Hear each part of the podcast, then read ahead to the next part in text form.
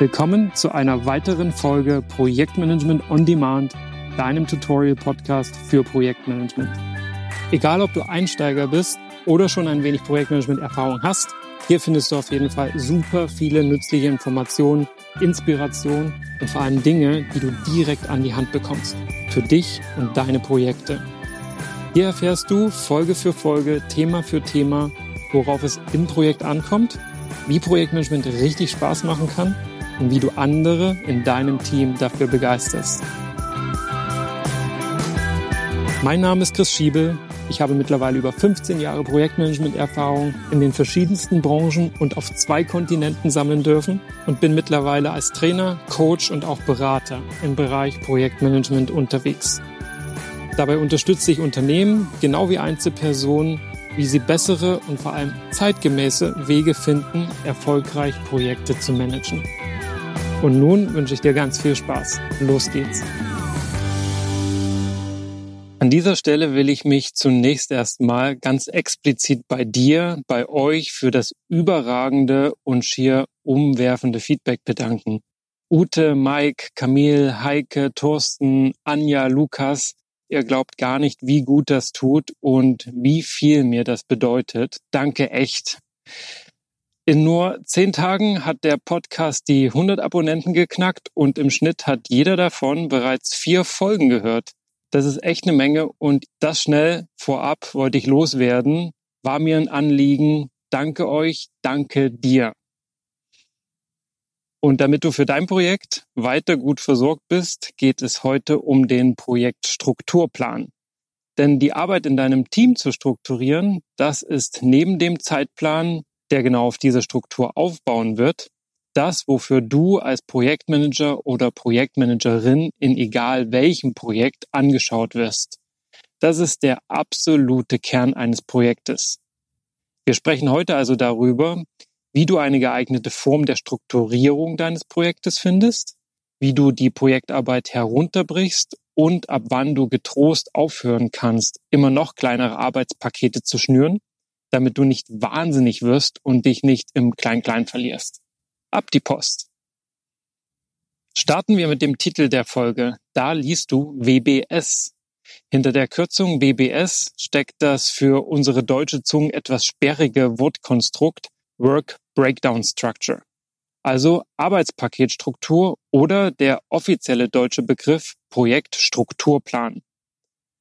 Solltest du in der Produktentwicklung unterwegs sein, kennst du mitunter die Product Breakdown Structure oder kurz PBS. Klingt so ähnlich und wie du gleich sehen wirst, können wir uns das zu Nutzen machen. Die Produktstruktur oder Produktarchitektur beschreibt, aus welchen Komponenten und Systemen sich ein Produkt zusammensetzt. Nehmen wir zur besseren Veranschaulichung ein Handy beziehungsweise ein Smartphone als Beispiel.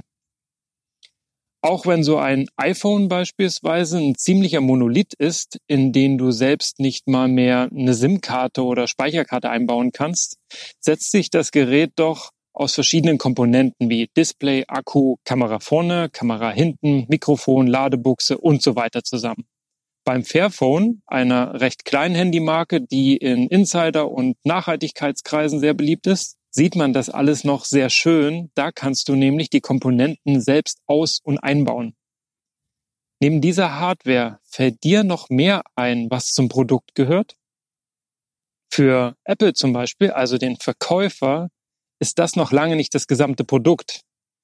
Denk mal an die Auslieferung. Was hast du da bekommen? Genau, in der Regel gab es zu dem Handy noch ein Ladekabel, gegebenenfalls sogar Kopfhörer. Und selbst das ist noch nicht alles.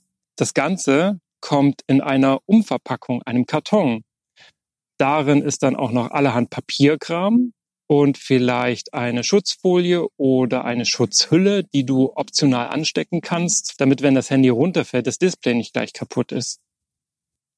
Jetzt haben wir zumindest alles beschrieben, was man anfassen kann. Doch klar, da gibt's natürlich auch noch die Software, das iOS oder Android auch das ist Teil des Produktes, der bei der Entwicklung ganz sicher von ganz anderen Abteilungen mit anderem Know-how bearbeitet werden muss. Aus Herstellersicht hört es auch oft da noch nicht auf. Eine transportfeste Umverpackung braucht es genauso wie eine Folie, um alles auf einer Palette während des Transports stabil und unkaputtbar zu halten und so weiter und so fort. Von der Herstellung bis zum Kunden ist da einiges an Dingen zu beachten. Warum erzähle ich das, wenn es doch eigentlich um den Projektstrukturplan geht und dein Projekt mitunter auch gar nichts mit einem physischen Produkt zu tun haben muss? Ein Produkt zu entwickeln ist schließlich genauso ein Projekt wie eine neue Produktionslinie ins Werk zu stellen oder einen Prozess zu optimieren oder zwei Organisationseinheiten zusammenlegen oder eine Marketingkampagne oder ein Event. Doch was allen gemein ist, ist, dass du versuchen wirst, den Elefanten, dein Projekt, in Scheiben zu schneiden und in Tätigkeiten und managebare Arbeitspakete zu zerlegen. Das lässt sich schlichtweg leichter organisieren, als würdest du sagen, hier bau mal ein Handy, ich kümmere mich um den Rest. Kann man machen, wird bei einem etwas größeren Unterfangen aber irgendwie der Sache nicht gerecht. Wahrscheinlich passiert dann nämlich auch erstmal gar nichts, denn wo sollst du anfangen? Und da sind wir bei einem weiteren wichtigen Punkt, warum es wichtig ist, dein Projekt strukturiert zu zerlegen. Denn hast du das erstmal getan, ist die Komplexität reduziert und du erkennst viel leichter die logischen Abhängigkeiten und kannst bestimmen, womit angefangen werden soll, was vielleicht parallel passieren kann und wo genau was wieder zusammengeführt werden muss. Und weil sich das am Beispiel der Produktstruktur so leicht abbilden und nachvollziehen lässt, ist das eine sehr gängige und beliebte Form, auch die WBS, also den Projektstrukturplan abzubilden. Und dies geschieht in den meisten Fällen im Stile eines Organigramms, also hierarchisch. Da steht dann ganz oben das Smartphone und in Ebene zwei sagen wir Hardware, Software und Verpackung. Hardware unterteilt sich dann noch einmal in Handy und Accessoires. Handy unterteilt sich dann in Display, Hülle, Kameras, Speicher. Kameras dann wiederum in Front- und Rückseite und so weiter und so fort. So entsteht eine Art Verästelung und alles zusammen ergibt dann das fertige Endprodukt. Und da sind wir bei einer ganz wichtigen Stelle angelangt. Wenn du dein Projekt herunterbrichst und in logische Einheiten zerteilst, beachte die 100%-Regel. Die besagt, dass alle Komponenten je Ebene stets 100% ergeben müssen. Wie in einem Organigramm ja auch. Da sind einer Abteilung ja auch alle Mitarbeitende eben dieser Abteilung zugeordnet. Keiner mehr, keiner weniger. Damit stellst du dann sicher, dass du nichts vergessen hast oder doppelt enthalten ist. Achte beim Herunterbrechen also je Ebene in deinem Diagramm immer auf Vollständigkeit. Vollständigkeit, also die 100 Prozent, sind immer wichtiger als die Detailtiefe. Bevor wir uns nun ansehen, wie weit du den Spaß dann herunterbrechen sollst, beleuchten wir mal, welche Formen es gibt, dein Projekt zu strukturieren außer der Produktstruktur. Denn andere Möglichkeiten gibt es eine Menge. Wenn du nicht ohnehin schon Zettel und Stift bei der Hand hast und begonnen hast mitzuskribbeln, ab jetzt wirst du dir wieder Notizen machen, um sie danach mit in dein Projekt zu nehmen. Also wie kann eine WBS, ein Projektstrukturplan, noch aussehen? So wie du das Projekt in Produktkomponenten zerlegen kannst, kannst du es auch in Phasen unterteilen, also beispielsweise in Bewertungsphase, Entwicklungsphase, Implementierungs- und Testphase, Markteinführungsphase. Schön daran ist, dass sie schon eine zeitliche Einteilung vorwegnimmt. Die Herausforderung hier ist aber, dass es dir gelingt, Arbeit nicht doppelt aufzuführen, beziehungsweise so präzise zu formulieren, was in welcher Phase zu tun ist, dass sich die Arbeit klar von anderen Phasen abgrenzt.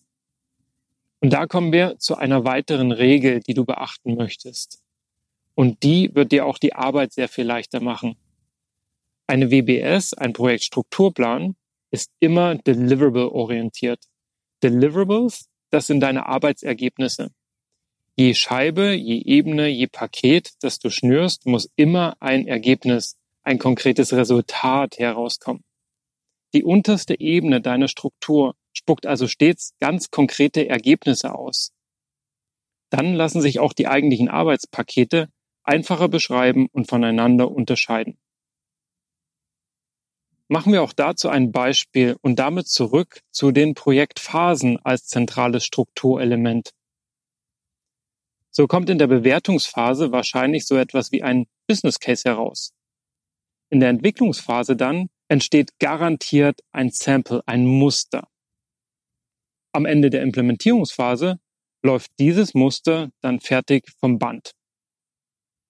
Und in der abschließenden Markteinführungsphase gibt es zum Beispiel das fertige Produkt mit einem Preistag und einem Volumenplan für die Fertigung und den Einkauf. Wie kannst du dein Projekt noch strukturieren?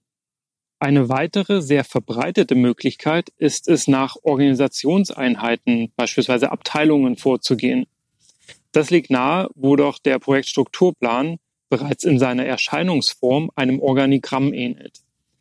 Was muss also das Marketing abliefern? Was die Entwicklung, was die Qualitätsabteilung, was die Logistik, was trägt der Customer Service bei und so weiter. Das klingt ziemlich einleuchtend. Die Arbeit in Unternehmen ist ja häufig auch ohnehin schon so in Abteilungen organisiert. Die Denke liegt also sehr nahe. Ein Nachteil ist, dass diese Organisationsstruktur Silo-Denken fördert. Das heißt, dass nur jeder im Rahmen der eigenen Standardtätigkeiten innerhalb seiner Abteilung denkt. Da rutscht dann gerne mal was durch oder es ergeben sich extrem viele Schnittstellen, die das Team langsamer werden lassen. Und wenn die Zuständigkeiten und Schnittstellen nicht sauber definiert sind, passt da schnell vorne und hinten nichts mehr zusammen. Das zu koordinieren und zu kompensieren wird dann plötzlich deine eigentliche Herausforderung im Projekt. Ich rate deshalb von einer reinen organisationsorientierten Strukturierung der Arbeit im Projekt ab. Verstehe aber, warum es so nahe liegt und häufig verwendet wird. Viel eleganter ist es, diese Form zu kombinieren, da kommen wir später nochmal drauf, oder eben Workstreams, solche Projektphasen wie vorher betrachtet, als Strukturelement zu Rate zu ziehen. Nachteil der Organisation in Phasen ist, dass du stets ein Auge darauf haben musst, dass nichts doppelt oder in zu kleinen Iterationsschleifen beschrieben wird. In beiden Fällen ist die Gefahr, dass sich das Projekt aufgrund der vielen Schleifen hinauszögert, sehr hoch.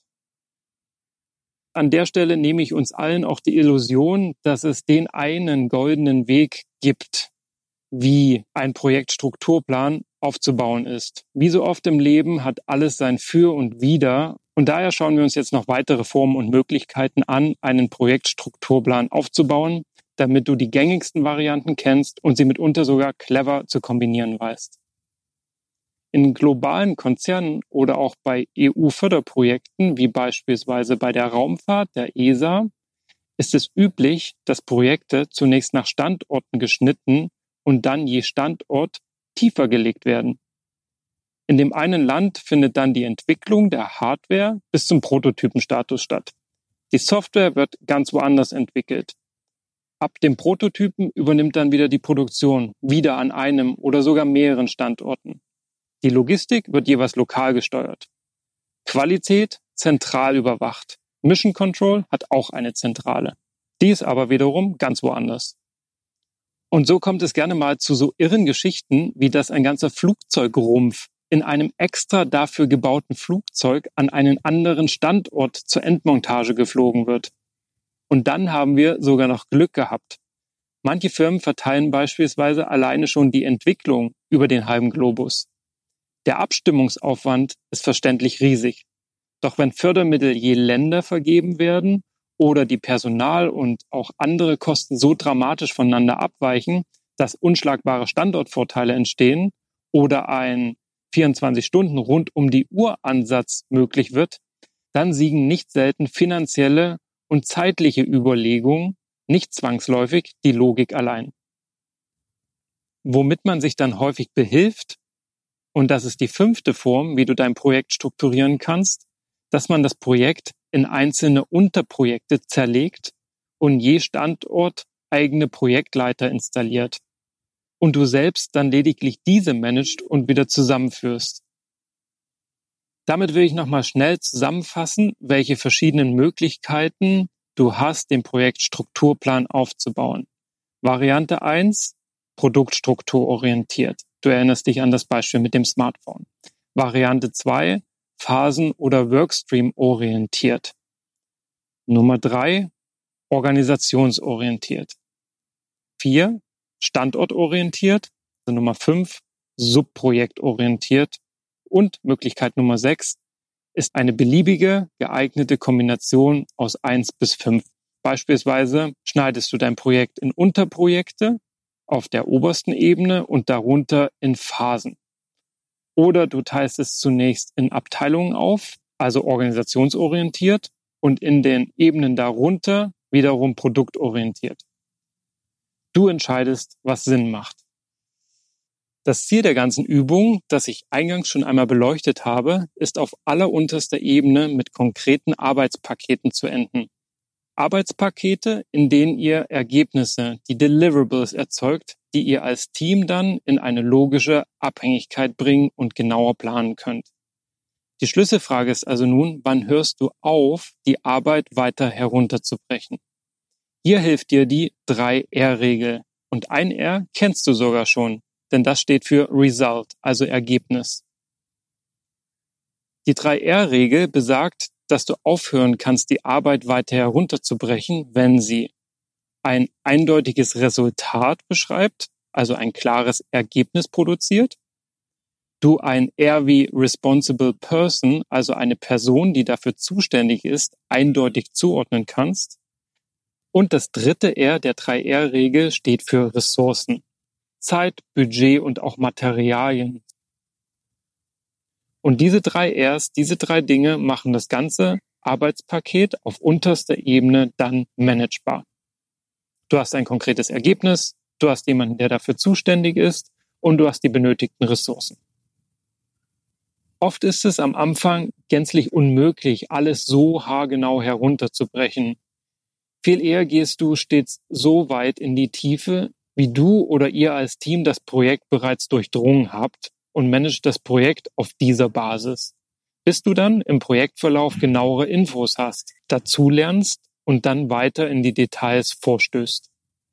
Was sich nicht verändern sollte, ist die grundsätzliche Struktur deines Projektes. Die Detailtiefe ja, aber nicht die Form der Strukturierung und Organisation. Das macht auch Sinn, wenn du die nämlich laufend ändern würdest, sagen wir von Produktstrukturorientiert zu phasenorientiert zu abteilungsorientiert, kennt sich bald niemand mehr aus. Nicht in deinem Team und auch andere nicht, denen du das Projekt vorstellst und erklärst. Achtung, Kernbotschaft an dieser Stelle. Daran erkennst du eine gute WBS, einen guten Projektstrukturplan. Seine Struktur erklärt sehr klar die Vision, die Gesamtheit deines Projektes als Übersicht. Egal welcher Stakeholder deinen Projektstrukturplan betrachtet, er oder sie sollte daraus schlau werden und erkennen, wie das Projekt untergliedert aufgebaut ist, sich zusammensetzt. Ein abschließender Tipp an dich noch. Unser Hirn ist ziemlich limitiert dahingegen, wie viele Elemente oder Komponenten es auf einmal leicht erfassen kann. Wer viel Computer spielt, ist klar im Vorteil, weil wir dort das Hirn trainieren, viele Dinge gleichzeitig im Blick zu haben. Doch in der Regel liegt das Limit irgendwo zwischen fünf und neun Dingen, die wir gleichzeitig gut erfassen können. Daher möchtest du je Ebene nicht mehr als eben diese fünf bis neun Elemente aufführen. Und jetzt würde ich sagen, probier es einfach mal aus für dein Projekt. Wenn du zu Beginn noch nicht genau weißt, welche Struktur jetzt die beste ist, schreib erstmal eine Liste mit allen Aktivitäten auf, die dir spontan einfallen und strukturiere die dann. Hast du schon ein Team zusammen, binde die gerne gleich mit ein dann wird es auch euer Projektstrukturplan und allen wird es viel leichter fallen, sich selbst mit dem Projekt zu identifizieren. Wie gewohnt an dieser Stelle recht herzlichen Dank für deine Aufmerksamkeit. Danke fürs Zuhören. Viel Erfolg mit den Strukturhilfen, um dein Projekt leichter zu organisieren. Und für den Fall, dass du dir jetzt denkst, ach komm, Chris, Struktur brauche ich nicht. Ich kenne mich aus. Erinnere dich zurück an die vier Denktypen. Es mag auf dich zutreffen, dass du sehr intuitiv in Strukturen denkst und dich da leicht tust, alles im Überblick zu behalten. Aber das trifft nicht unbedingt auf alle in deinem Team zu. Denen wird wirklich geholfen sein, wenn du eine Struktur anbietest oder ihr sie sogar gemeinsam erarbeitet. Und wenn dich auch das noch nicht überzeugt, nimm dir gerne sechs Minuten Zeit für einen Videoclip, den ich hier in den Show Notes verlinkt habe. Hier geht es zum Strukturexperiment, das sehr eindrucksvoll aufzeigt, warum eine gewisse Struktur so wichtig ist und wie du schon mit wenigen Strukturelementen deine Projektlaufzeit halbieren kannst. Teile das Video gerne mit deinem Team, mach das Experiment gemeinsam. Es ist auf jeden Fall großer Spaß und absolut lehrreich. Solltest du darüber hinaus noch Fragen oder Wünsche oder große Ziele haben, bei denen ich dir behilflich sein kann, oder wo ich dir dein Leben im Projekt einfacher machen kann, dann kontaktiere mich gerne via E-Mail an chris.pm-botschaft.com oder vereinbare über meine Webseite www.pm-botschaft.com direkt ein kostenloses Erstgespräch mit mir. Apropos Website, die ist nun online und das absolute Highlight ist ganz sicher die Aufzeichnung meines Online-Events zu den sieben magischen Zutaten im Projekt – deinen Erfolgsfaktoren für mehr Leichtigkeit in der Projektarbeit. Schau da gerne vorbei. Bis dahin, keep on rocking und auf zur Brillanz.